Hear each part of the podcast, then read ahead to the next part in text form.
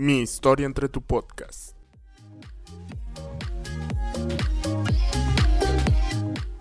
Angélica Rodríguez.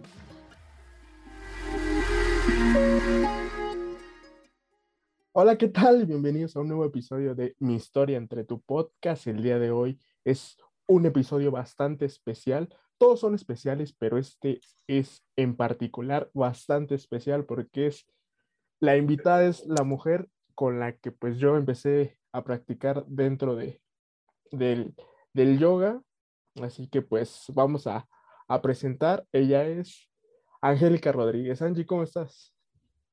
Hola, ¿qué tal, Miguel? Pues muchísimo gusto de estar aquí por fin, después de tanto tiempo, o sea, tus ¿cómo se dice? Tus escuchas, este, no creerán, pero que han pasado años desde que platicamos por primera vez a través de Instagram. Después, bueno, te animaste a que yo fuera tu primera vez en el yoga. Y, ahora pues tú eres mi primera vez en un, en un, podcast, en una entrevista, entonces pues te lo agradezco mucho, eh, la paciencia sobre todo, el interés en pues en mi vida o en, o en mis historias yoguinis, yoguísticas, eh, y pues espero que pueda ser de contribución, de valor para quienes le den play a esta, esta grabación, ¿no?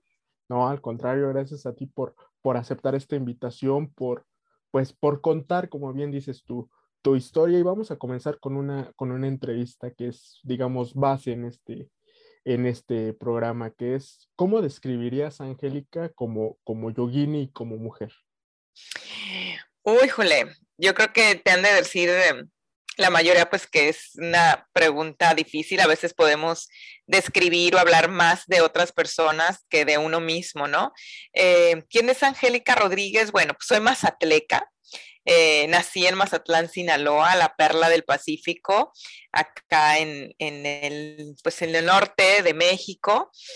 Em, hace 45 años, soy modelo 1976 y pues te diré de entrada que como mujer me considero em, pues em, bastante eh, normal a veces y en otras bastante irreverente, ¿no? En, de acuerdo a lo que le van enseñando a uno, su familia, sus papás, lo que esperan de uno.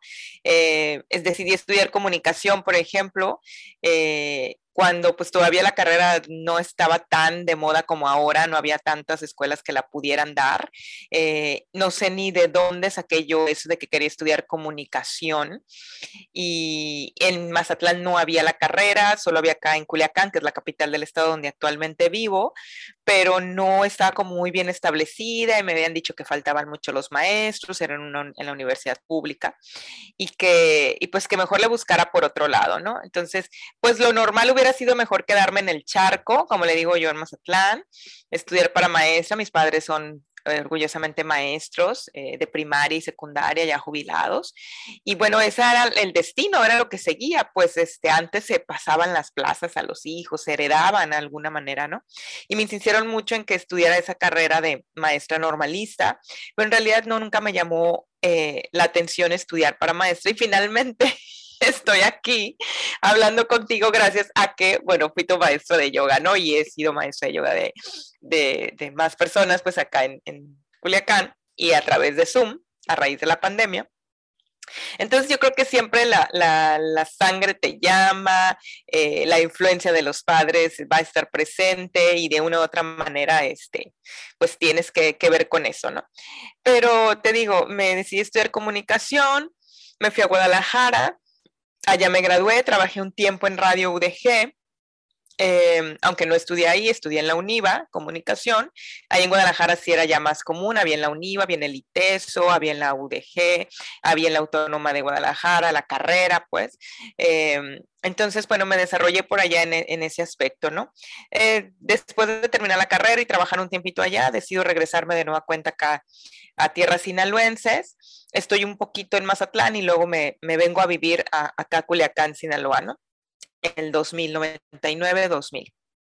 Y desde entonces me desarrollé básicamente en temas de comunicación dentro del gobierno del estado. Duré 15 años, tanto como jefa del departamento de radio, encargada de todo lo que era el monitoreo de noticiarios, atención a reporteros de radio, producción este, de las campañas radiofónicas, audios. Hice un programa, el famoso, eh, eh, ¿cómo te diré? El famoso Mm, por, no por ser muy escuchado, sino al contrario, porque dicen que todo mundo le apaga la famosa hora nacional de los domingos, que, eh, que se hace una media hora estatal. Entonces yo le estuve haciendo por seis años durante ese sexenio que estuve en gobierno, la hora, la media hora estatal, ¿no? Entonces fue una bonita experiencia, la verdad, conocer de Sinaloa, compartir sobre su gastronomía, su cultura, sus tradiciones, su música, sus personajes ilustres, ¿no? Entonces, la verdad para mí fue de mucho aprendizaje y logramos también a través de la producción que se hizo en ese espacio eh, interesar a, más personas en, lo que era pues la tierra sinaloense y, todas sus historias, ¿no? Em, después, posteriormente, y te cuento eso para, para finalmente cómo llegué al yoga, ¿no? O sea, ya lo que te he contado, en ningún momento he dicho que, uy, desde el principio me gustó el yoga, yo desde que nací prácticamente nací en el tapete, ¿verdad? Ahí haciendo posto. te mentiría, pues. Entonces, y esto lo quiero decir en una manera de inspirar, motivar a las personas que escuchen esto y que nunca han hecho yoga y que ya tienen cierta edad, que digan, no, pues sí, ya no se hizo desde joven, ya no tiene caso. No, al contrario, siempre es un buen momento para iniciar cualquier cosa, cualquier cosa que queramos hacer en la vida, pero especialmente yoga, siempre, siempre puedes. Entonces, un alumno que tuvo ese pensamiento. Exacto. Eh, Exacto. Eh, eh, y, mira, este, aunque fue poco tiempo y fue por Zoom, por las condiciones y todo, pues yo al menos espero haber sembrado la semillita para que incluso tú puedas seguir. Hay muchísimos videos en YouTube, clases cerca de tu casa, a lo mejor por ahí vas a encontrar. Eh, de hecho, no sé qué tan lejos o cerca vivas de Viveros Coyoacán, pero allá en, en, Ciudad de México tengo un amigo que cada domingo da una práctica gratuita de yoga a las 10 de la mañana o a las 11, ahí en este Viveros Coyoacán. Y como esa debe de haber muchas iniciativas más, ¿no? Porque afortunadamente, aunque ya tiene muchísimos años, miles, el, yoga en esta tierra, eh, pues ahorita es cuando más la gente está volteando a verlo como una opción real para su salud, su bienestar, su paz mental, física, emocional, en fin, para, para muchísimas cosas es, es, es, buenísimo el yoga, para todo. Y, y, sin efectos secundarios, salvo el aporramiento normal, ¿verdad? Los primeros días. y ya, ya, les podrás contar tú mejor. Entonces te decía que, que, bueno, me regreso, me estoy aquí en Culiacán, y en todo este tiempo nunca te he mencionado del yoga, porque pues no, en realidad mm, sí sabía que existía, eh, conocía más o menos de sus beneficios, pero en realidad nunca me llamó la atención. Eh, hasta que salgo embarazada de mi primer hijo, en, te estoy hablando hace muchos años, en el 2000, y empiezo a buscar pues como alternativas para tener una vida más saludable y pues para poder tener un parto. Mi idea era tener un parto natural. Entonces me encuentro con una clase que se llamaba así, clase de yoga para embarazadas y parto natural sin dolor. Entonces dije, órale, esto está interesante, ¿no? Entonces empiezo a ir a clases de yoga. Entonces ese fue mi primer contacto con el yoga en el 2000, en yoga para gestantes. Y me, y me, y me gustó muchísimo. Me aventé desde el sexto mes de embarazo más o menos, yo creo. Lo ideal es empezar antes, desde el día uno. O sea, no necesitas estar embarazada, ¿no? Pero si estás embarazada y estás pensando en practicar yoga como una manera de ir fortaleciendo tu pelvis, teniendo más flexibilidad en tus caderas, porque tu interés es hacer un parto natural, desde el día uno puedes comenzar. Entonces, em, y hasta el último día, casi antes de, ir a dar a luz a mi hijo, estuve haciendo mis prácticas de yoga acá en la GFU, la Gran Fraternidad Universal, eh, una comunidad que es, pues eso, a nivel mundial, y tenía su espacio acá en Culiacán y fue una experiencia muy bonita, muy agradable, me ayudó mucho a estar más tranquila, a tener confianza, pues como mamá primeriza, este, hay muchos miedos de que el bebé venga bien, de que el parto pues sea lo más, este, pues fácil posible, sabiendo que, que ningún parto es sencillo. en fin, em, y incluso me había dicho el ginecólogo que mi hijo venía enredado con dos vueltas de cordón umbilical en su cuellito y que tenía pues este altas probabilidades de que fuera cesárea por eso mismo hecho, porque a la hora de un parto pues no hay mucha manera de maniobrar para que saliera su cabecita sin que se fuera a jalar el cordón umbilical y pudiera ocurrir pues, alguna desgracia, ¿no? Sin embargo, en esos últimos días antes de ya la fecha probable de parto, vino aquí Culiacán un maestro, un gurú de la Gran Fraternidad Universal, que además de ser maestro de yoga de muchísimos años, tenía como mucha experiencia en este tema del yoga para mujeres embarazadas. Y me revisó, me atendió, hicimos ahí algunos, me hizo algunas preguntas, hizo algunas, eh, tocó mi, mi, mi, barrigota, mi panzota y me dijo, pues según él, este, que sí, que efectivamente se veía que traía o se sentía, no sé, que traía una vueltecita de cordón, me dijo, pero tu bebé viene fuerte, viene muy sano y él va a saber por instinto natural qué hacer y girarse a la hora del parto. Entonces, yo te pediría que confíes que le digas a tu ginecólogo que también confíe en ti, que te dé un voto de confianza y que te permita la oportunidad de que de, inicio sea parto, ¿no? Eh, si no, pues en una emergencia o algo, pues se pueden hacer una cesárea rápida. Entonces, así fue. Así fue, platiqué con mi ginecólogo, le, le di, pues mi le insistí en mi intención de que fuera parto y, me dijo, va, de acuerdo. Entonces, cuando yo llegué al hospital, yo ya llegué, ya llegué con bastante dilatación y me atendieron muy bien. Entonces, fue parto natural. Y efectivamente, sí, el niño traía una vuelta de cordón ya en, porque ya cuando está muy crecido, pues ya no se pueden mover tanto, no tienen tanto espacio, entonces no hay manera de desenredarse. Eh, pero sí, así fue como me dijo el maestro, mi maestro Yogi, eh, el niño venía fuerte, venía bien, salió muy rápido, el segundo pujido salió el plebe y se desenredó. Entonces, fue una experiencia muy bella en ese sentido del yoga, cómo me ha ayudado no solo a mantenerme activa físicamente, sino a confiar en el proceso natural del parto y, ese fue mi, primer contacto así directo con el yoga, pero ya no lo retomé. Pues ya nació mi hijo, pues ya después volví a trabajar ahí mismo en radio de gobierno, ya te ocupas con más responsabilidades y pues no, no pude sostener mi práctica, ¿no? Eh, y la dejé. Definitivamente era mi objetivo nada más el parto, pues ya pasó, ya no lo retomé. Pero te queda siempre esa, eh, no sé a ti, ¿no? En tus, en tus clases, en tus poquitas clases que tomamos, que, tomaste, pero te queda ya esa sensación de el yoga es bueno, me sirvió, me sentí muy bien, ¿no? Entonces, cuando a los años vuelvo a salir embarazada ya de mi segundo hijo aquí en la vida, este, pues lo retomo también otra vez, retomo otra vez el yoga. Ya en esta ocasión no pudo ser parto, yo ya con más edad, pero todavía joven, tenía pues porque mi hijo mayor yo tenía 23 años. Ya con el segundo, este, ya tenía 29 y 30, iba para 30. Eh, pero ahí sí ya venía con una condición diferente, no se pudo acomodar él nunca, entonces ahí ya no fue parto, sí tuvo que ser cesárea. Pero aún así el yoga fue una disciplina que me ayudó mucho, tanto a nivel físico, emocional como espiritual. Nace mi hijo este, menor y efectivamente igual lo vuelvo a soltar.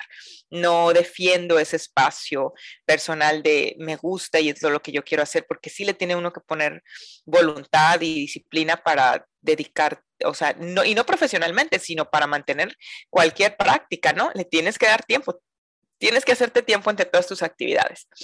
Y, bueno, en ese momento no estaba quizá yo preparada mentalmente, sobre todo, para sostener la clase diaria, una práctica diaria. Y eso, mi hijo, este más chico, nació en el 2007 y tuvieron que pasar casi 10 años nuevamente para que yo retomara el yoga. Eh, fue en el 2016, cuando yo ya no trabajaba en gobierno. Un año antes decidí renunciar a mi, a mi vida godín, a mi vida de burócrata.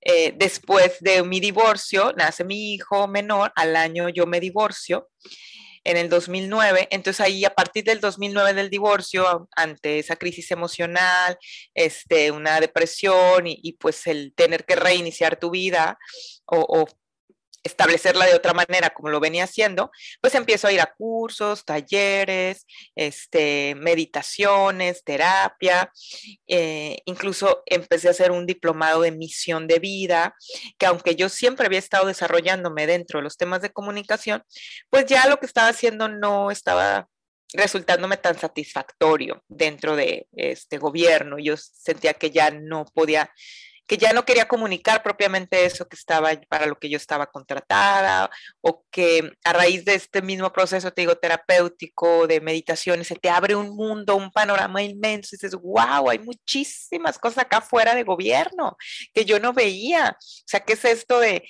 del Reiki o qué es esto de las constelaciones familiares que para mí fueron determinantes, las constelaciones familiares? O sea, después de un divorcio, este, eh, pues te sales de, lo cuadrado de, ok, el esposo, la casa, la familia, los hijos, el trabajo, las mascotas. Entonces, pues tienes que volverte a reconstruir, o en mi caso así fue. Entonces empiezo con todas estas terapias y digo, wow, yo quiero comunicar esto, yo quiero eh, hablar también de mi experiencia personal, de mi transformación, quiero comunicar desde más del corazón, ¿no? Entonces te digo, renuncio a 15 años de gobierno y empiezo, no sabía ni qué cosa, pero yo quería empezar algo distinto, ¿no?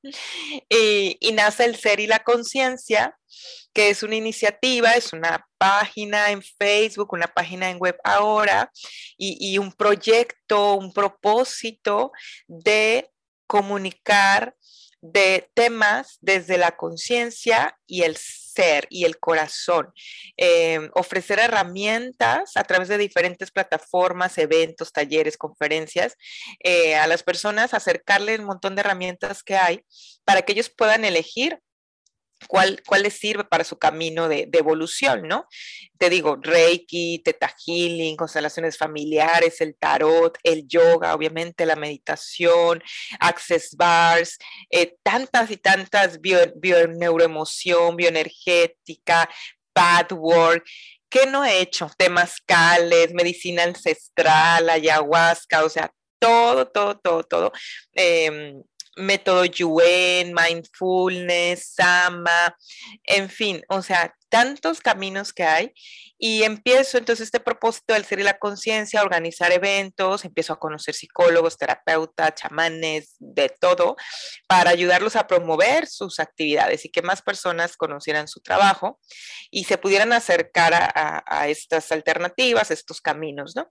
Entonces, pues en este ir conociendo a una gente, a otra gente que allá, me contacta, me habla mi primera maestra de yoga, quien quiero mucho y que de cariño le digo mi mami yogi, Cristina Lozoya, que ella tiene su escuela Jivana Yoga, este, en síntesis aquí en Culiacán, y me busca precisamente porque ya tenía yo un año con un programa de radio donde entrevistaba semanalmente, el programa era semanal los sábados a las nueve de la mañana, eh, que se, llama, se llamaba Encuentro, con Angélica Rodríguez el espacio para ser y estar en conciencia. Entonces ahí yo entrevisto a toda esta serie de especialistas, de terapeutas, eh, y ella me sabe del programa, lo escucha o alguien le platicó, no sé, y me busca precisamente porque ella eh, quería promover una beca siempre ha sido ella una mujer muy generosa y apasionada del yoga y quiere que todo el mundo hagamos yoga y sobre todo los jóvenes este, que lo descubran. Y me busca y me dice, necesito a alguien como tú, que tenga ese espacio de comunicación y, y que me ayude a difundir que tengo dos becas totales, completas, para dos jóvenes, una mujer y un hombre que estén estudiando preparatoria o universidad que, y que les guste la vida saludable y que quieran este, eh, ser parte de la escuela de Jimana Yoga y formarse como profesores de yoga. Y yo, wow, excelente, claro que sí, con mucho gusto. Y charalá, pues ya me platicó ella toda su trayectoria, este, en qué consiste el diplomado de formación de profesores de yoga y bla, bla, bla, ¿no? Entonces, pues ya empezamos a trabajar en conjunto, ya vino ella a mi programa, hicimos muchos lives, hice toda esta campaña para ir a diferentes escuelas, universidades, en las redes sociales y que pues se apuntaran, ¿no? Este, aspirantes a estas becas. Y de ahí empezó pues una relación muy estrecha con Cristi Ya después vino en otros, vinieron otros proyectos. Ella también organizaba talleres y seminarios de, yoga. Eh, traía maestros de Ciudad de México, de esta escuela donde yo me, formé, es, eh, la Escuela de Yoga Yoguismo, que está en Cuernavaca, la sede. Eh, yoga en síntesis. Y, y, pues de ahí empezó. Entonces yo, oye, ayúdame con este. Ella en ese momento tenía una generación en curso de, profesores de yoga y yo le apoyé con las redes sociales también le apoyaba con tomando fotos a, los alumnos, cuando venían los maestros los entrevistaba, hacía lives desde la página de ella, Givana, Yoga en síntesis. Y de ahí pues empecé a, oye, pues vente a una clasecita, vente, mira, va a venir el diplomado tal, te invito, etcétera. Y así empezó. Y después arranca ella un seminario. Ay, ya, ya me alargué, ya, ya acabé toda la entrevista, ¿no? En la primera pregunta. pero ya, ya voy a llegar a cómo empecé. Este, y, empieza una especialidad que se llamaba, o bueno, se llama porque todavía se imparte, eh, yoga, desarrollo humano y transpersonal. Entonces eso me llamó muchísimo la atención. O sea, yo nunca en realidad quería ser maestro de yoga, pero como ya había empezado a practicar y en ese inter, estoy hablando de un lapso de un año más o menos, ¿no? En, lo que hicimos todas estas actividades. Entonces, como yo ya me empezaba otra vez a reenamorar del yoga, busqué yoga cerca aquí de mi casa, tu casa y la casa de todos ustedes. Gracias. Y encontré, y, sí, real, es real, nomás avisen con tiempo para organizarme. Ah, bueno. Y, y barrer y trapear de una limpiadita ahí, no encuentren tan, tan sucio. Eh, entonces ya empecé yo con mis prácticas aquí en una escuela cerca a mi casa, porque en realidad Givana Yoga, donde me formé, sí queda muy lejos. Bueno, yo sé que para Ciudad de México mi muy lejos es nada, ¿no? Pero aquí en este rancho, pues sí, 15 minutos 20 para llegar hasta allá, se me hacía eterno. Entonces busqué cerca de mi casa y empecé ya a tener una práctica constante, ¿no? O sea, logré encontrar ese espacio temprano, este, después de dejar hijos en la escuela y todo, e irme a mi práctica de yoga. Entonces yo ya estaba más familiarizada. Entonces cuando ella lanza este diplomado de yoga, desarrollo humano y transpersonal, y que era un fin de semana al mes nada más durante un año, dije, wow, pues sí me late, sí, sí quiero, porque me gustó mucho eso del desarrollo humano y lo transpersonal, ¿no? Entonces ahí empiezo ya mm, formalmente a capacitarme con ya sabiendo historia del yoga, filosofía del yoga, cuestiones técnicas y no nada más como alumna, sino realmente como una persona ya más eh, buscando más profundidad de, esta maravillosa disciplina, ¿no? Entonces ese fue mi primer diplomado. Yo empecé al revés, por, por eso te decía al principio que soy una mujer como muy normal, pero a veces medio irreverente o medio este, rara, ¿no? Entonces empecé al revés. Por lo general, tú te formas como maestro y después vas haciendo las especialidades. En este caso no era requisito ser maestra de yoga, porque casi todos los diplomados de yoga, aunque tú no seas profesor, son como para, eh, para ti, como para tu práctica personal. Te dan el papelito, si cubres las horas, los requisitos, todo, te dan el papelito que te avala como maestra preparada en tal especialidad, pero no, pero no necesariamente necesitas haber sido maestro antes, porque es como un proceso de autoconocimiento, de autodescubrimiento para ti. Y si en el Inter tú decides compartirlo con otras personas, pues fabuloso, Entonces ese fue mi primer, mi primer diplomado termina el diplomado de este, yoga, desarrollo humano y transpersonal, y ahí pues me doy cuenta de cómo fue cambiando mi visión de la vida, incluso mi alimentación, empecé a hacer cambios a mi alimentación em, y pues involucrándome cada vez más con yogis, este, pues cuando venían mis maestros el fin de semana y luego estudiar en, en los siguientes días hasta antes del siguiente módulo. Entonces te vas involucrando y te vas enamorando de, de este maravilloso camino, ¿no? Que, que te da muchas satisfacciones. Después, terminando este diplomado, inicia otro diplomado, otra especialidad la especialidad de eh, yoga y restaurativo, yoga restaurativo. Que el yoga restaurativo es un yoga mucho más tranquilo, más relajado para personas que ya tienen algún problema, alguna este, lesión. Eh, se utiliza muchos apoyos como bloques, cobijas, cintas, silla, eh, diferentes cosas para que la postura no sea tan demandante en tu cuerpo y por el contrario, encuentres comodidad y tu cuerpo se restaure. Entonces era, era otra vez un fin de semana al mes durante un año. Y dije, y ya estaba encarrerada y me invita a mi maestra a nueva cuenta, ándale, mira que está muy bueno, que te va a ayudar, que no sé qué. Y entro entonces a hacer otra especialidad de yoga restaurativo. Y, y yo seguía con mi práctica acá diaria. Porque, y ya había empezado ella otra formación para maestros, pero no me animaba. O sea, no me animaba, no me sentía ni capaz ni con la edad, para eso yo ya iba a cumplir 40 años, o ya los tenía, los 40, yo creo. Fíjate, te estoy hablando del 2016, que empiezo con todo esto, y, yo empecé a estudiar como hasta el 2020. Mm, no, antes, 2018, perdón, sí, porque en el 2016 empecé el primer diplomado, 2017 el siguiente, como 2018 la formación de, de profesores. Pero ya en este Inter ya traía otra generación en la cual yo no quise entrar porque le sacateaba. O sea, no, como maestro de yoga a estas alturas, o sea, no, hello, dedícate, siéntese señora, ¿no? Como dicen, ya siéntese señora. y termino el diplomado de yoga restaurativo vuelve a empezar otra generación, porque te digo, en este Inter duró dos años. La formación de profesores de yoga dura dos años. Entonces, en este Inter que yo estaba jugandito, pudiéramos decirle, con los, las especialidades, con los diplomados, este, ella se aventó otra generación. Y ya cuando vuelve a arrancar la cuarta generación, que es en la que yo estoy, o la quinta, ya no me acuerdo, creo que la quinta, la quinta, este, me dijo, ya, Angélica, yo ya estaba muy enrolada en el yoga, yo ya mi práctica diaria y, en, y a raíz de que había hecho estos dos diplomados, a veces ella me pedía que le cubriera algunas clases cuando ya no podía darlas, entonces me empecé a foguear ya dando clases, porque una cosa es pues practicar y otra eh, explicar, ver a las personas, alinearlas, hacer la postura y al mismo tiempo eh, eh, explicar la respiración, en fin, o sea, tiene pues su pedagogía, pues, ¿no? Su metodología.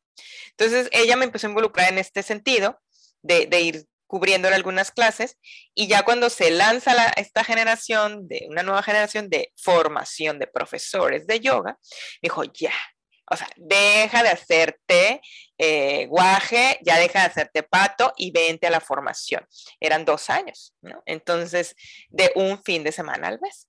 Y digo, bueno, está bien, va, y me animo a empezar la formación, ahora sí ya como maestra de yoga, eh, en el 2018 y justo en febrero del 2020, un mes antes de que se anunciara lo que era la pandemia y que vamos ya todos a sus casas, nos graduamos. Fui la última generación en la escuela de Jivana Yoga, eh, avalada por Yoga Alliance y por la Asociación Internacional de Yoga Yoguismo, eh, con la formación presencial.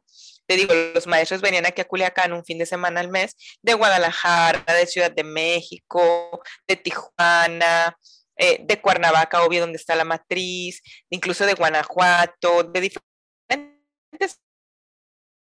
partes de la República, donde hay, muchas escuelas en América Latina incluso también en Italia, en Europa. Eh, entonces, de diferentes lados venían, venía, vino en varias ocasiones un maestro italiano.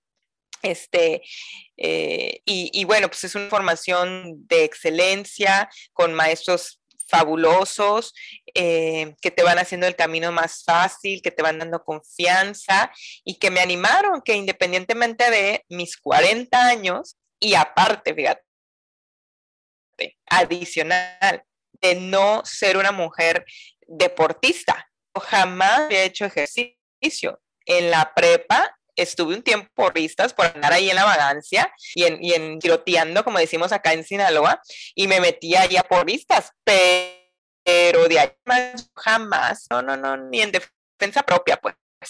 Entonces, se me hacía imposible que esta Angélica, pues ahora resultara maestra de yoga. Pero pues así es la transformación personal, así es la evolución, así es cuando te cae la conciencia, ¿no? Y, y, ese es mi, mi objetivo eh, principal, eh, el poder comunicar a las personas que cuando uno elige un cambio, una evolución, se puede dar siempre y cuando uno ponga su buena voluntad y un poquito de paciencia y de constancia. Entonces ya te conté toda la historia y nomás me, me preguntaste que cómo me describía como mujer. Resumen, una perica, no para de hablar. Pues, este, pues bueno, bueno amigos de mi historia entre tu podcast. Nos vemos en la siguiente entrega. Gracias por participar. Vaya. Entonces, bueno, vaya. Entonces, como ves, como mujer, pues, pues de alguna manera determinada, pudiéramos decirlo, eh, con miedos como todo mundo, pero que he logrado superarlos, he logrado trascenderlos al día de hoy. Y eso me ha permitido también, bueno, pues ir acompañando a otras personas en, en su propio descubrimiento y en su propio, este, sobreponerse a estos, a estos temores, ¿no? Estas dudas eh, naturales del ser humano, me parece, ante algo nuevo o diferente.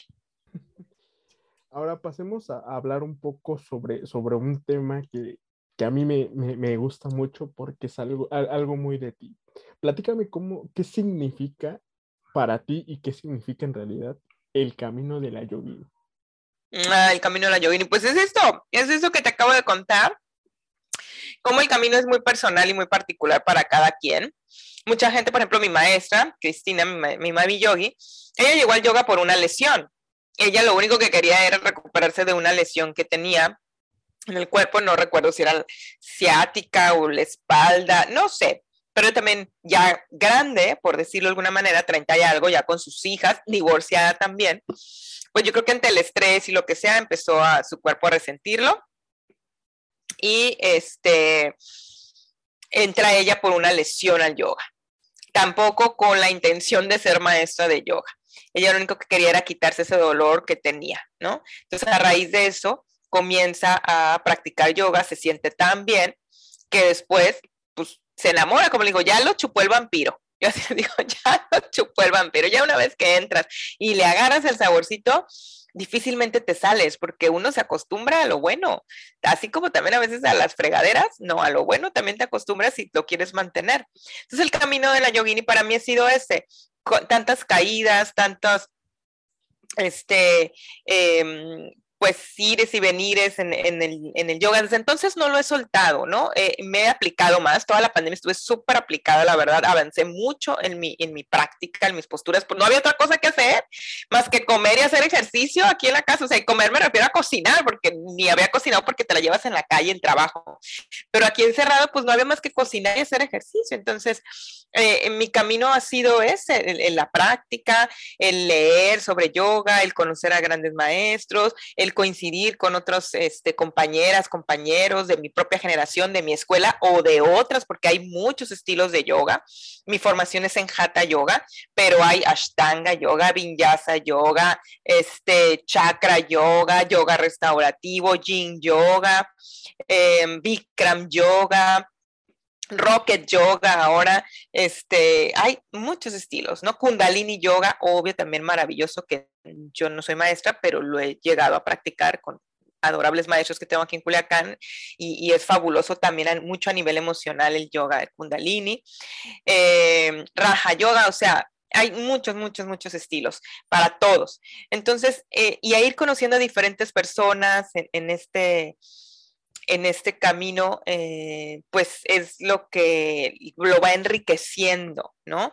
Y te va hermanando con, esas prácticas y te va haciendo más em, abierto, eh, quitas el juicio, el prejuicio, ves la diversidad, cómo te nutres de diferentes escuelas, de diferentes visiones. Em, y yo lo que le pongo cuando subo historias de a mi Instagram casi siempre cuando subo alguna postura o algún videíto de algo que estoy practicando es el camino de la yogini y creo que el camino de la yogini es el camino que seguimos todos a la hora de querernos especializar o aprender algo, ¿no?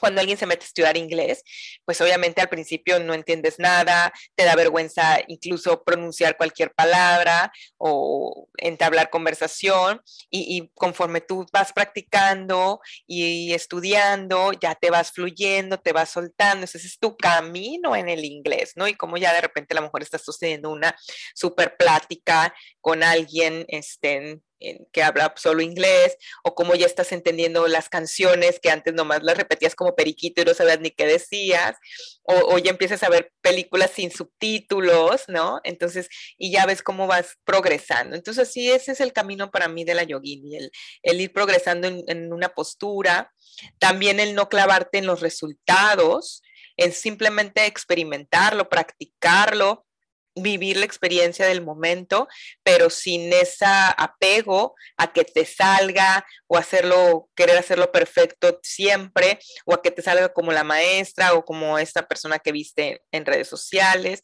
O sea, entender que el camino es tu propio camino y, y con quien estarías en competencia, y no sé si sea la palabra indicada, será contigo mismo. O sea, y no es como competencia, es simplemente irte superando este, día a día. Eh, y te superas, como yo les digo, desde que llegas al tapete. Esa es la parte más difícil. La postura más difícil es llegar al tapete, es tirarlo al piso y montarte en él. Lo demás es lo más sencillo, porque pues nos enredamos de tantos compromisos, tantas responsabilidades que, lo vas dejando de lado, pues, ¿no? Entonces, eh, lo más difícil en este camino, me parece, es, es llegar a esa constancia y descender tu tapete. Y ya lo demás es pura diversión. ¿Consideras que esto como que te, te ha motivado más a, a, seguir y, por esta misma, por esta misma vertiente que pues además de, de un servidor, que mucha gente te, te, haya dicho, oye, por, por ver esta dedicación que le pones, yo me acerqué a, a esta actividad? Sí, la verdad que eso es bien bonito, es bien motivante, es muy inspirador ver cómo eh, es mi primera vez, por ejemplo, tú entraste en el grupo este de Zoom con otras personas, una familia, tú lo viste, que estaban en Ciudad de México, en Querétaro y aquí en Culiacán. Y que a raíz de la pandemia buscaron una actividad pues para convivir y para liberar su estrés, ¿no? Y, el encierro. Entonces, cuando a mí me hablan, ellos fueron mis primeros alumnos formales, te digo, porque los demás eran como que yo cubría clases de otros maestros que, que no podían y me invitaban, ¿no? Entonces yo me sentí así como, pues como la suplente, ¿no? Cuando el maestro verdadero, real, no puede dar la clase, pues te mandan un suplente y el suplente no tiene que cubrir las exigencias o las, expectativas del maestro titular. Entonces, cuando a mí me busca Silvia, que se lo voy a agradecer toda la vida su confianza, este, de, oye, pues andamos buscando, eh, de hecho ella llegó por otro rollo conmigo, llegó a través del ser y la conciencia procurando clases de tarot, porque yo estaba promoviéndole a un amigo. Ah, pues fíjate, qué curioso, el mismo que da las clases, o que organiza, porque no siempre las da él, él tiene muchos amigos, el que organiza las clases de los domingos en Viveros Coyoacán, Pablo Muñoz, a quien adoro es un maravilloso maestro de yoga formador de maestros. Este, él da certificaciones de Ashtanga Yoga, que es un yoga muy demandante. Él también es maestro de tarot. Entonces estaba por tema de la pandemia, organizó un curso online de tarot y yo se lo estaba promoviendo. Y por eso se acercó Silvia conmigo a preguntarme sobre lo del tema del tarot. Y ya después platicando, pues, ¿qué más haces? Y eso le dije, pues fíjate que me acabo de graduar de yoga y no sé qué, y bla, bla. Oye, pues nosotros con mi familia queremos este, empezar a practicar. Nunca hemos hecho jamás en la vida, pero queremos, este, pues como una una eh, ocasión para vernos y, y, hacer algo diferente pues nos darías clases y yo así como dudando y yo, híjole, si no funciona y si, o sea, si en vivo no es fácil, ahora por Zoom, dije, pues que menos, ¿no? Pero pues me aventé, te digo, siempre me, me, me he animado a pesar de los miedos, los temores, ahí me aviento como, como foca en tobogán y, y ahí vamos, y dije, pues va, yo ya muy empoderada, Digo, claro que sí. Y así empezamos con estas clases de, de, de, yoga por Zoom para la familia este, eh, de Silvia, unos tíos, unas sus hermanas, y después, bueno, tú al tiempo, al mucho tiempo, no fue luego, luego de la primera que te dije, este, te integraste, ¿no? esa anécdota. Entonces, pues sí, he sido muy motivador que mucha gente me, me, dice que fui su primera vez, te digo, me encanta ser sus primeras veces en, en, el yoga, ¿no? Y, y, que después a lo mejor ya no se quedan conmigo por horario o por lo que sea, eh, y continúan este, en este tipo de, de actividades, se suman a los 108 saludos al sol, van a diferentes talleres. Entonces, que la verdad es muy satisfactorio y muy motivador este, ser semillita, ¿no? De, del yoga en otras personas. Pero no te preocupes, luego a veces pasa el tiempo y quieren volver a tomar clases contigo. y pues bueno, continuemos con, con, esta, con esta plática y, me gustaría que, que, nos platicaras un poco este, este cambio que ya comentabas, o sea, eh, empiezas a, practicar yoga, empiezas a, tener tus formaciones, pero ¿qué es lo que realmente está cambiando cuando, cuando ya te enfocas en tu, en tu práctica? Híjole, pues yo creo que, como te decía el, cuando hablábamos, me preguntaba sobre el camino de la yogini, eh, yo creo que es muy personal el cambio que vas viendo. Por ejemplo, mi maestra te decía que llegó por una lesión, ¿no? Que ella llegó buscando salud. Eh, y finalmente se queda, se forma como maestra y ahora ya no solo ella es maestra, sino que es maestra de maestros, o sea, puso una escuela de yoga, imagina todo lo que transformó su vida. Ella era administrativa, también trabajaba en gobierno y era administrativa, creo que es contadora de profesión, pero a raíz de eso, pues se enamora de tal manera y encuentra esa vocación y que pone una escuela de yoga que ha sido pues este semillero de muchos maestros, ¿no? Y de gente que va a practicar ahí con ella. Eh, y ella me hablaba, y ahorita voy conmigo, pero porque me, llama mucho este, la atención su historia, que ella empezó a trabajar por el yoga, a, a trabajar su, su propia ira, ella dice que siempre ha sido una mujer muy temperamental y es una mujer muy dura, es una mujer muy disciplinada, muy exigente, este, con sus cosas y con sus, con sus alumnos y con todo, muy controladora y, en palabras de ella, no mías, porque quiere que, todo salga bien y, que y dar lo mejor de sí y que las personas den lo mejor de sí. Entonces ella es como, no te digo que ella me estuvo empujando, insistiendo en que me metiera a estudiar y ándale, y ándale. Y, y yo no, mira, o sea, y no es de que, ay, no, o sea, es una mujer que sabe, que ve tu potencial y está ahí insistiendo, insistiendo, acompañándote, ¿no? Y a veces puede llegarte, digo, a ser muy, muy ruda, pero finalmente se lo agradeces, porque a veces es lo que hace un coach contigo, pues, o sea, motivarte, inspirarte y hacerte creer en ti, como a veces sabes de qué eres capaz, ¿no? Entonces ella dice que trabajó mucho su ira, ella tiene un temperamento fuerte y eso le ayudó mucho a ser más paciente, a eh, canalizar de una manera diferente esta rabia que a veces pudiera tener por otras cosas, hasta generacional puede ser, no, no sé. Entonces que el yoga, el, verte ahí, solo tú, tu respiración, tus pensamientos, eh, te enfrentan a tu propio ego te enfrentan a tu propia frustración cuando una postura no te sale y, cuando a lo mejor para otras cosas sí eres muy, muy inteligente o muy capaz y, no te alcanzas los dedos de los pies al agacharte y dices, ¿qué es esto? ¿no? ¿De qué se trata?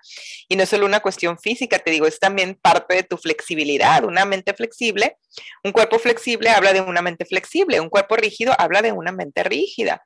Entonces, eh, ella habla de este proceso y de esta transformación de sus juicios, de su cuadratura, etcétera, ¿no? En mi caso, quizá es al revés. Yo siempre he sido una mujer bastante dispersa.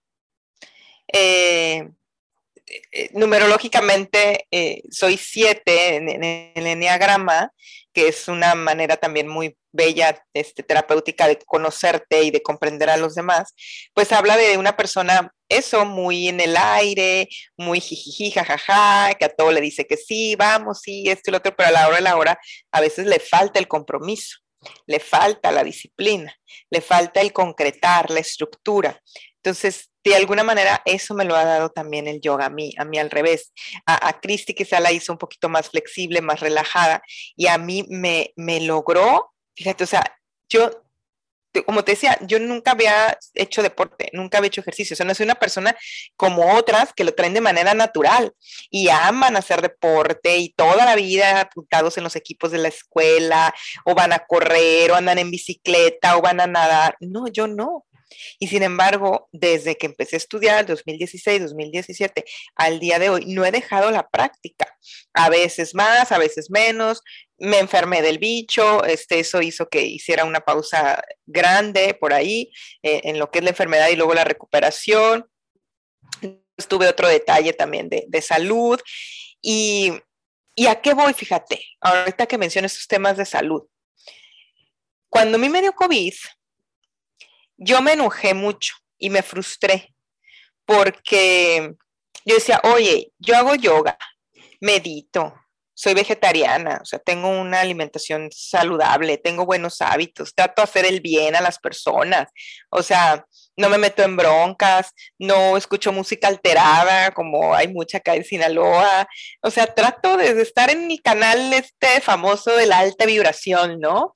Eh, y, me dio el bicho muy cañón, o sea, no fue una gripita como a mucha gente, como incluso a mi hermana que no hace nada de eso, incluso se tiene un poquito de sobrepeso, y ella el bicho le dio, pero de noche le pasó un, dolorcito de garganta y se acabó. Y a mí me tumbó, me dio muy fuerte, me atacó muy duro mi sistema central nervioso. Eh, yo tenía mucho cansancio, mucha pesadez, taquicardias, dolores de cabeza. Eh, bendito Dios, siempre mantuve mi oxigenación al 97, 98, nunca me bajó, pero el resto sí, todo mi, como una como si me hubieran desfragmentado, ¿sabes? Me sentía la cabeza por un lado, eh, mi, mi, alma por otro, no sé, muy, muy, muy rara. Y al principio, te digo, me frustré. Y decía, bueno, tantas cosas que hago y para que de todas maneras me cargue la fregada, pues de qué se trata. Mejor me tiro al vicio, ¿no? Sí, de todas maneras. Entonces, mejor fumo, tomo, me desvelo y, y hay gente que anda así súper bien. Bueno. Pero ya después reflexiono, dije, bueno, quizá tus hábitos, lo que has logrado construir en estos poquitos años, te digo, del 2016 al 20, es lo que te ha permitido, Angélica, que no te hubiera dado más duro el bicho mentado, porque pues los organismos somos diferentes. Entonces, quizás si yo no hubiera tenido la práctica de yoga de meditación, una alimentación más saludable, un buen peso, lo que sea, a lo mejor entonces sí me hubiera mandado al hospital, el, el, el, COVID, me hubiera mandado al hospital. Quizás si no hubiera tenido esa práctica de pranayama, que le llamamos en el yoga a la, el arte de la elongación o del control de la respiración, pues a lo mejor yo sí hubiera ocupado oxígeno y hasta me hubieran entubado, no lo sé, no lo sé. Eh, pero yo lo quiero atribuir a eso. Entonces, a, tu pregunta de cómo te va transformando el yoga, bueno, pues silenciosamente quizá, y a lo mejor no es a veces tan evidente, pero a la hora de las difíciles, tanto en cuestiones emocionales, eso fue físico, pero he pasado también por, por duelos, por pérdidas eh, de, familiares, de relaciones, de trabajo. Cerró hace poco la estación en la que yo trabajaba, la estación de radio en la que yo trabajaba. Eh, mi pareja también se mudó de ciudad y, bueno, decidimos ponerle pausa a la relación en lo que nos reorganizábamos y también fue un duelo duro y, el yoga ha sido ese bálsamo, ¿sabes? El yoga, el irme al tapete, yo me siento mal, no me desconozco de alguna actitud, algún comportamiento que yo tengo y me voy al tapete me voy al tapete a verme, a preguntarme, a escucharme, a oír mi respiración, a ver qué pensamientos se vienen. Y, y no, no siempre pero la mayoría de las veces algo con mucha más claridad después de la práctica y, y, entiendo, ah, por eso tuve este comportamiento, ok, era esto. O liberas toxinas, porque cuando tú entras en estrés, en preocupación, en exceso de pensamiento, liberas cortisol, adrenalina que se va por toda tu torrente sanguíneo y lo justo eso lo, lo intoxica. Entonces, cuando tú te vas al tapete con la respiración, que tiene que ser muy fluida, movimiento, o sea, el movimiento sigue a la respiración, no al revés, ¿no? Eh, te, te, purificas, liberas todas esas toxinas y además con el sudor, pues también, ¿no? Para quien crea que yoga es nada más meditar, sentarte, acostarte, ya Miguel es para decir que no es así, que sí se suda, que si quieres bajar de peso también lo puedes hacer, si quieres fortalecer, fortaleces con el yoga. Y te digo, no solo a nivel físico, sino a nivel emocional. Entonces, esa transformación se ha dado en mí.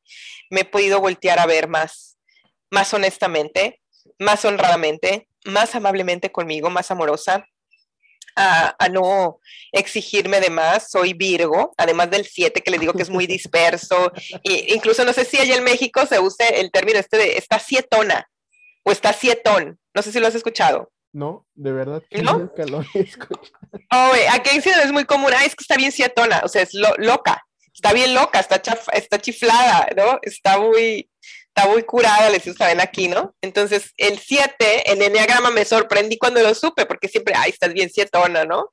Entonces, cuando supe que el 7 en el enneagrama era estas personas también muy sanguíneas, muy, eh, pues, jacarandosas, pero a veces poco comprometidas, dije, no, pues sí, sí, soy 7. Entonces, además, qué chistoso, pero también, o qué irónico, soy Virgo, y los Virgos pues somos muy rígidos, se supone que una de las características del Virgo es el orden, muy metódicos, muy estructurados de alguna manera, muy terrenales, obvio, y, muy cuadrados, ¿no? Eh, y de exceso de pensamiento. Somos muy críticos, vemos mucho el detalle. Entonces el yoga me ha ayudado a eso, ampliar mi mirada, a ser un poquito más flexible. Me hace falta mucho trabajo más, la verdad, pero, pero ahí vamos, o sea, ahí vamos en el camino y, y, pues lo que, a lo que te invita el yoga es a tener un progreso constante, no la perfección. Entonces un día la, una postura te puede salir excelente de foto de Instagram y al siguiente día ni, ni la, la mitad le llegas. Y eso tiene que ver contigo, con tu emocionalidad, con tu equilibrio emocional, mental. Entonces, al tú darte cuenta de esa inestabilidad en las posturas, pues te lleva a una revisión interna, pues, ¿no? Te lleva a ver cómo estás realmente por dentro, qué, qué, cómo te sientes, qué necesitas y a, pues, y a buscar cómo te lo das, cómo te lo nutres, pues, ¿no? Y de otra manera a veces lo andas exigiendo, no sabes ni qué te pasa y andas exigiendo allá afuera eso que tienes por dentro, en relaciones, en comida, en alcohol, en drogas, tratando de llenar esos vacíos internos con cosas externas que, y que no lo vas a saciar nunca porque no es eso lo que te hace falta. Lo que te hace falta es una conexión contigo, con tu espíritu, con tu divinidad, con tu energía, tu alineación de los famosos chakras y, el yoga te da la oportunidad de todo eso. ¿Y cómo, cómo definirías tu, tu práctica personal? O sea, ¿cómo, cómo, para ti, ¿cómo la definirías? Pues la defino como algo divertido. A mí me gusta divertirme en el yoga. Yo trato de no sufrirlo. Y es lo que yo siempre les digo a, mis alumnos, no lo sufran, pónganse en modo curiosidad, en, en, a ver por qué no puedo rotar, por qué no puedo girar, por qué mi brazo, por qué mi, mi, mi pecho, eh, la respiración. Eh, mi práctica yo la defino como un momento mío, muy personal, en el cual me divierto, a pesar de que he llegado a llorar, ¿sabes? Ahorita que, que, me haces esa pregunta y te la agradezco, eh, he llegado incluso a llorar en una práctica de yoga eh, y no por algo en específico, porque traigo un problema. A veces he llorado de, de felicidad, de poder conectar con mi cuerpo esta manera tan maravillosa, tan profunda, de poder sentir cada músculo, cada articulación, eh, que incluso ni sabía que existía, ¿no? En el dedo chiquito del pie o en la parte de, de los homóplatos en la espalda o tu cuello. O sea, comienzas a mover todo tu maravilloso y perfecto esqueleto y tus sistemas, tus órganos, tus células, todo. Y, y he llegado como esa éxtasis de, de, wow, mi cuerpo maravilloso, lo que hace por mí todos los días, tu cuerpo, Miguel, el de todos los que nos están escuchando, estamos a veces muy desconectados de él y hasta que no nos duele algo es cuando, ah, reaccionamos. Pero de repente no estás consciente que tu corazón late, que tus pulmones se llenan de, de aire, se expanden, se contraen, que tu sistema digestivo hace el maravilloso perfecto proceso de la digestión, este, tu circulación, o sea, no, no estamos atentos, conscientes de eso. Y el yoga te lleva ahí. Entonces es muy sublime. Eh, este momento, ¿no? Eh, incluso el otro día le decía a una amiga y maestra de yoga, Kundalini, fui a su clase y esa no es mi práctica personal, mi práctica es hatha yoga, ¿no? Lo que yo hago, este, lo que yo aprendí. Pero digo, me gusta probar otros tipos de yoga. El ashtanga me encanta, pero híjole, sí está muy rudo. Tienes que practicar todos los días por lo menos dos horas y, la verdad no me alcanza la vida. Pero, pero me encanta también. Entonces decía, fui a esta práctica Kundalini Yoga y al final le agradecí a Alba Cárdenas, una maravillosa maestra también acá en Culiacán. Dice, ¿sabes qué, Alba? El Kundalini Yoga es muy, engañoso. Aparentemente es bien fácil, y porque eso es como movimientos repetidos se llaman crillas, entonces un mismo movimiento repetido por cierto periodo de tiempo, puede ser un minuto, dos minutos, tres minutos. Entonces te pueden decir nada más, abre y cierra tus manitas, ¿no? Abre y cierra tus manitas, así, tranquilo. Pero tienes que durar tres minutos así y con tus bracitos levantados, ¿no? Y estás así al principio, pero ya después empieza a quemar, empieza a quemar y, y wow, ¿no? Entonces, así a veces son posturas bien sencillas, pero en el tiempo sostenidas, pues sí, ya se siente el esfuerzo y el trabajo. Entonces, en una de estas posturas repetidas del Kundalini Yoga, en esa clase en específico, llegó un momento, Miguel, te lo juro, que dejé de sentir, o sea, conecté tanto con mi cuerpo, pero llegué a dejar de sentirlo. O sea, ya no me clavé en el dolor y en el esfuerzo físico. Realmente, y quienes oigan me decirá, esta doña loca, pero pruébenlo, a mí no me crean nada, pruébenlo porque a lo mejor le, ¿cómo dicen? Que no le digan que no le cuenten porque a lo mejor le mienten. Llegué, le digo a Alba, sentí cómo me, me transformé en pura energía. Era toda la energía de mi cuerpo puesta en ese momento, en ese ejercicio. O sea, dejé de sentir el dolor, que es lo primero, lo más superficial, y por lo que tú, ay, no, ya no me duele, me duele, me duele, ah, y sueltas. Entonces, al conectarme exclusivamente con mi respiración, me dolía madres el, la postura, ¿no? Pero solté mi atención de ese dolor, de esa molestia, y me fui solo a mi respiración, inhala y exhala, inhala. Entonces, llegó un momento en que fui como expandiéndome tanto que solté el cuerpo y quedé nada más como, como en esa sensación de energía, en lo que realmente somos, energía. Y fue la verdad una experiencia que no me pasa regularmente. Yo creo que es la primera y hasta ahorita única vez que lo he sentido de verdad. Porque son diferentes experiencias, pues lo que vas viviendo. Pero esa fue maravillosa. Entonces, em, defino mi práctica como algo divertido, asombroso, experimental, eh, con curiosidad, eh, más que con, dicen aquí ahorita y más actualmente con todo este tema del emprendimiento y los emprendedores y que tienes que tener metas, objetivos y, y ve por ello y lucha y, y no sé cuántas actividades y, y ta, ta, ta, y medible y esto y el otro. Sí, a lo mejor sí, pero en el caso del yoga es más, vive tu proceso. Y yo creo que todos los maestros siempre te van a decir, no desde más, no forces tu cuerpo, no lo lastimes, escúchalo, cada quien a su ritmo, no te desesperes, no te compares. Entonces, una práctica es muy única y es tan flexible como tú te lo permitas ser y puede ser tan larga o tan corta como tú lo elijas, como tú lo decidas. Obviamente si ya tienes un objetivo, lograr una postura, pues sí tienes que estarle dando y dando y dando, como yo cuando quería pararme de cabeza, pues tenía que darle todos los días y darme unos cuantos chingadazos, caer de espaldas, aprender a caer, fíjate, tienes que aprender a caer porque te le vas a caer, te vas a caer. Si quieres levantarte, tienes que aprender a caer primero. Entonces, eh, pues así es mi, práctica, divertida, em, todos los días. Si no puedo la hora completa, al menos media hora, 40 minutos, dependiendo lo que los compromisos, pero ya no dejo de hacer, ¿sabes? Antes, ay, no, no puedo hacer la hora completa, pues ya mañana. Y ahora ya no ya no, si no puedo hacer la hora completa, aunque sea 20 minutos, me voy al tapete, me estiro, respiraciones y a lo que sigue. Y es como una recarga, de verdad, es como enchufarte al, cargador cuando pones el celular. Y ya para, para terminar, ¿qué, ¿qué, le diría Angélica de, 2022 a, aquella Angélica de 2016 que, que por fin se anima a practicar yoga?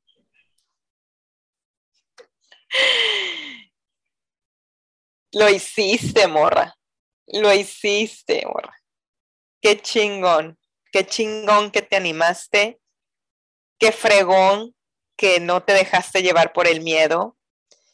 Qué, qué atinado el que te hayas dejado aconsejar por aquellas personas que ya habían recorrido ese camino, ¿no? Hace mucho, que iban delante de, iban delante de mí. Y, y, y qué buena decisión, porque me he equivocado mucho mucho me he equivocado en mi vida, pero esa ha sido de las más acertadas, el haber dicho que sí a aquel primer eh, formación, aquella primera especialidad, después a, la segunda y después a la formación finalmente, el el haberme atrevido a pararme frente a un grupo. Actualmente tenemos una comunidad de yoga con causa en la cual participo y, me encanta que damos clases los domingos eh, gratis, bueno, con aportación voluntaria para ayudar a una casa hogar. Y, y mi primera clase masiva este, ya como maestra titular, que digo que no era suplente, sino maestra titular, fue en estos domingos eh, ante un grupo de 20, 30 personas y animarme a, poder dirigir una clase que pues nunca me lo hubiera imaginado, ¿no? Entonces, qué bella pregunta, porque a veces poco recapitulas, ¿no? Esos miedos que has tenido que ir eh, sobreponiéndote a ellos, esos obstáculos que has tenido que ir venciendo y, y crees que que como que ya estoy aquí, pero a veces no te lo reconoces, ¿sabes? Es cierto.